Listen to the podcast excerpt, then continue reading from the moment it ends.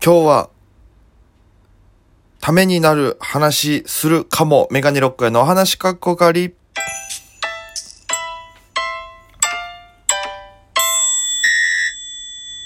ぽいぽいメガネロックへです。よろしくお願いします。この番組は僕が毎日配信でお届けしている番組です。アプリでお聞きの方は番組をクリップ、それ以外はハートニコちゃんネギタップで応援よろしくお願いします。ぜひ、1000回超えたいのでね、一人何回でも押せるので、あの、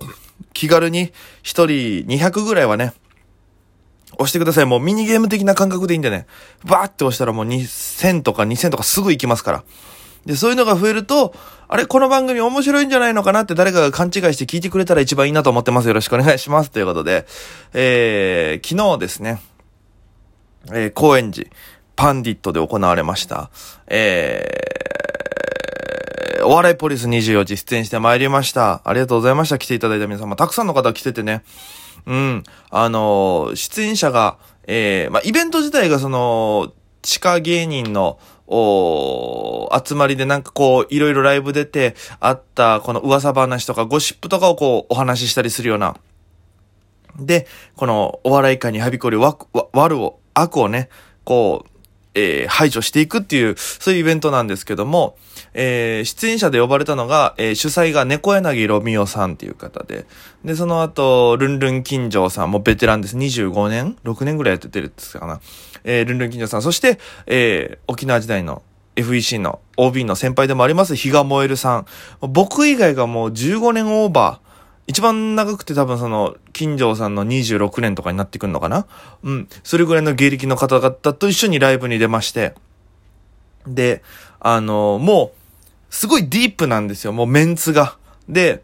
あの、6、19時半開演だったんですよ。で、僕18時に会場行ったら18時半ぐらいに、えー、皆さんいらっしゃいまして、で、えー、会場とは別に、あの、楽屋がちょっと離れたところにありまして、徒歩2、3分の距離になったのかな？えー、まあ、ありまして、バーって行きまして。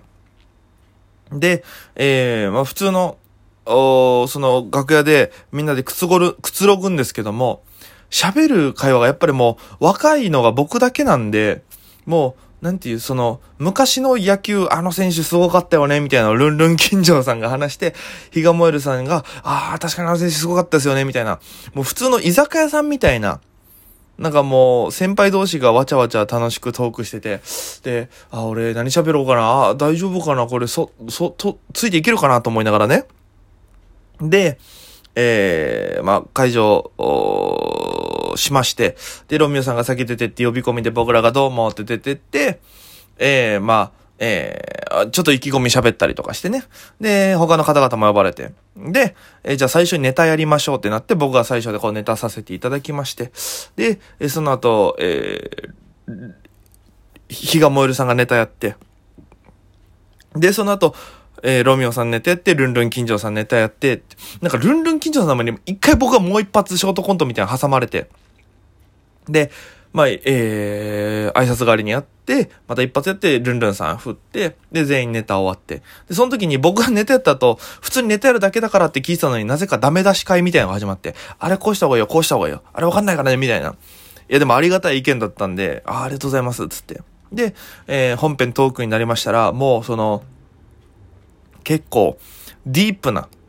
話で、まあ内容的にはもう、あのー、他言無用のもう実名バンバン出て、で、えこういったことして、他の芸人が弾いてたとか、えー、いろんなね、そういったお話が出てまして、で、えー、基本的に僕はまあ出てきたばかりなので、その、なんていうかな、えー、出ちゃダメなライブ、出てもいいライブ、えー、そして、えー、やばい先輩の見分け方とかね、あと、もう特定の方出して、こいつのライブ出ない方がいいよとか。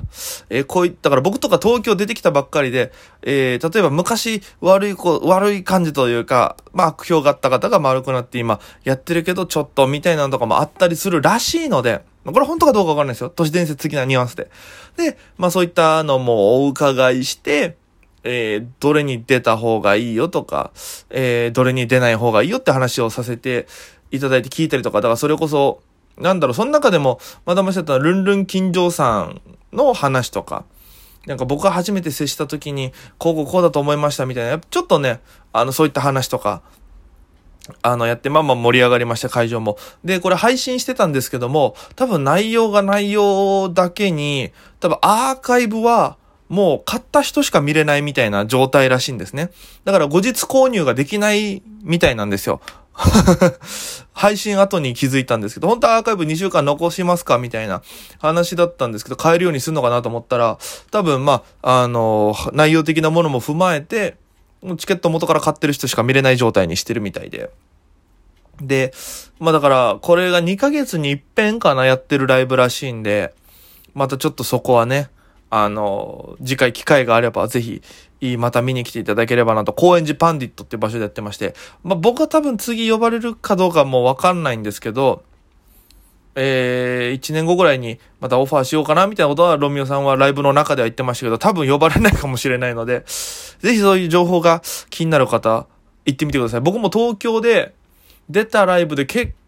構、あの、初めてのタイプのライブだったんで、そういう、なんていうんですかね、えー、ゴシップ系のやつというか、いろんなこう、話をするっていうのが、だからドキドキでしたね。で、正直その、アーカイブとか、配信で、まあ、喋りはしたんですけども、あの、これ、みんな笑ってるけど、ここで俺がリアクションしていいのかなみたいな。どっちなんだろうみたいなところわからないときは僕はあのマイクの音、あの電源切って喋ってました。なんとかですねみたいな。なんかその人に対する合図とか反応はもうマイク切った上でして、大丈夫な話の時だけマイクオンにして喋るっていう、うずるいことをやってましたからね。えー、でもそれでも久しぶりに高橋さんも、あ、モイルさん、比嘉モイルさんに会って、えー、いろんなお話聞いたりとか、あのー、まあ、い、いろんな事務所の話ですね、選び方とか。やっぱり、うん、その事務所の人、スタッフ陣にはまるかはまらないかが一番大事みたいなこと言われたんで、ちょっとね、まあいろいろ、おあるんで、踏まえてちょっと、いろいろこう、オーディションも受けていきたいなと思ってるんで、またそれは進展があれば、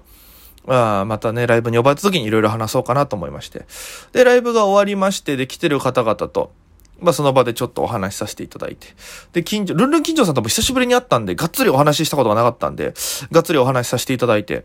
で、その後じゃあちょっと打ち上げじゃないですけど、連れてってもらって、で、今もうね、コロナの影響で、まあ、営業時間が伸びてるとこもあるんですけど、前より短縮してるお店が多くて、で、その中でも1時間ぐらいじゃあサクッと飲める場所をつって行って、えご飯食べながら酒飲みながら、えいろんなライブ以上にできない話をいろいろ聞きまして。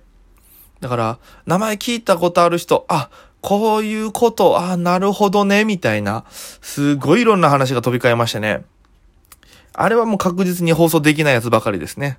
えー、で、その後、お高円寺のロータリーの方に行きまして、そこに、えー、その、高円寺パンディットのオーナーの、えー、哲夫さんもやってきまして。で、哲夫さんはもともと僕があの、沖縄でお世話になった、えー、アウトプットの上津さんと、お、同じ、ネイキッドロフトで働いてた方なので、あの、いろんな名前は聞いてたんですずっと上津さんとか、それこそ大柳さん、ネイキッドロフトの、大柳さんとかから聞いてたんで、その方と初めて、あの、お会いして、で、お話ししてっていう形で、なんかね、やっぱ、その沖縄でのつながりとかがまたこう東京で実際にその人に会って、どんどん増えていくっていうのはやっぱすげえ楽しいですね。ワクワクするというか。うん。で、そこからちょっとね、こう密を避けるためにね、ちょっと感覚取りながら、ロータリーでちょっと乾杯させていただいて、で、またいろんな話させていただいて、でも解散みたいな形で。いや、すごい濃ゆかったですね。濃密な時間。まあね、あの、行く前にカルピスの現役ぐらい濃いと思いますって言ったけど、いや、もう、カルピス以上でしたね。あの濃ゆさは。あの、もう家系ラーメンぐらい、家系ラーメンの8倍、9倍ぐらい濃ゆかったですからね。もうスープ口に入れた瞬間もう飲めねえよこんなのっていうぐらい濃ゆいライブでしたから。うん、でも楽しかったですね。やっぱり東京ってやっぱいろんなライブがあるなと思って、こういうのもすごい楽しいなって。沖縄だったら多分ね、あのー、狭いからやっぱり沖縄芸人ね、事務所2つしかないし、その地下芸人的な存在もいないし、東京ならではだなっていうのをすごく感じながらおしゃべりさせていただいて楽しい時間だったんで、ぜひまた、えー、今度12月かな、えー、あるみたいなんで興味のある方ぜひ行ってみてください。よろしくお願いします。ということで、本日はここまでです。ご清聴ありがとうございました。えー、次のライブが、え今度の日曜日になるんですけども、18日、えー3本出ます。えー、まず、12時10分、新宿2本と下北1本なんですけど、まずお昼の12時10分から、えー、毎週出させていただいてるキカキング、えー、セレクトーク、セレクトークか、セレクトークってトークライブ、えー、ありまして、で、その後2時から小猿ライブっていうのがありまして、えー、これネタバトルライブです。で、僕出ます。で、その後、間が空いて、7時半から、夜7時半から、えー、下北沢シアターミネルバで、えー、モータースライブ A がございます。モータース A ライブですね。上のライブです。えー、ございます。モータースライブはもうチケットを売り切れちゃってるんで、チゲットっていうサイトで配信チケットを販売しております。えー、1000円だったかなで、ご視聴いただけます。で、えー、小猿と、えー、セレクトークは、えー、1000円。あ、セレクトークが1000円。小猿が1200円だったかな？の金額で、えー、観覧、